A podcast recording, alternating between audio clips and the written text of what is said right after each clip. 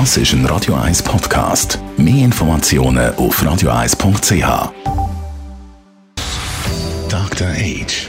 Der Vincenzo Paolino beantwortet die brennendsten Fragen rund ums Leben im Alter. Jetzt auf Radio 1. Dr. H. Vincenzo Paulino, heute ein heikles Thema, ein Thema, wo man nicht so gerne darüber redet. Darum umso wichtiger, dass man darüber redet. Inkontinenz. Grosses Thema, gerade wenn es ums Älterwerden geht. Ist das etwas, was Sie viel beobachtet, so ein bisschen die Schwellenangst bei diesem Thema? Ja, das ist eine Tatsache, dass äh, Menschen im Alter Inkontinenz entwickeln können. Das kann ganz wenig sein, das kann je nachdem, was die Ursache ist, auch mehr sein.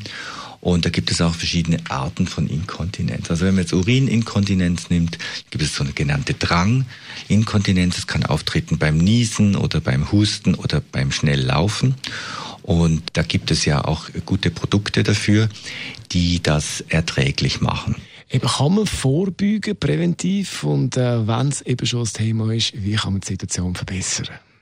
Ja, das hängt davon ab, was der Ursache ist. Also es können auch jüngere Menschen äh, inkontinent werden, wenn zum Beispiel gewisse Nervenbahnen abgetrennt werden.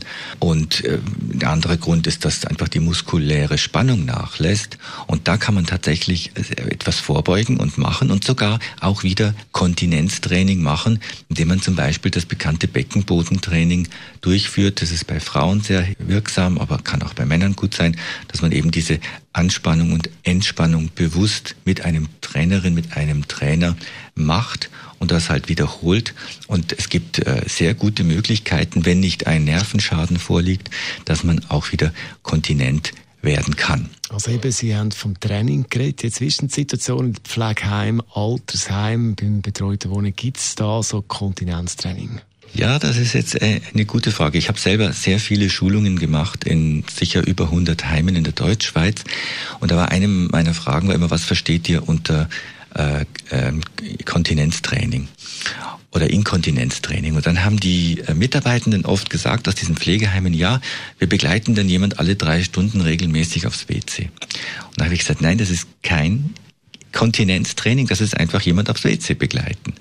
Kontinenztraining ist das, was ich vorhin gesagt habe. Eben das setzt aber voraus, dass jemand noch kognitiv, also geistig in der Lage ist, dass er motiviert ist dazu. Und dann kann man eben mit dem Beckenbodentraining einiges erreichen. Und das darf man nicht vergessen. Also auch im Pflegeheim ähm, ist es ein absolutes No-Go, jemandem zu sagen, ja, wüsstet Sie was, lönt Sie es einfach laufen, denn Sie haben ja sowieso eine Einlage an. Und das ist etwas, wo nicht geht, wo ich ähm, gerade einen Artikel gelesen habe, zwar aus Australien, aber äh, ich denke, das kann man teilweise auch übertragen. Wenn man das als Angehöriger feststellt oder als Betroffener feststellt, dass einem Mitarbeiter empfehlen, doch einfach in die Einlage zu urinieren, obwohl man eigentlich das halten könnte und einfach weil keine Zeit da ist, das ist für mich ein Alarmsignal.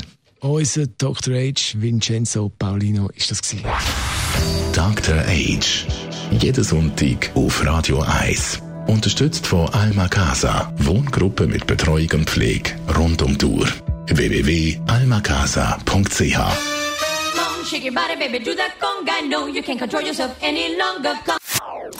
Das ist ein Radio 1 Podcast. Mehr Informationen auf radio1.ch.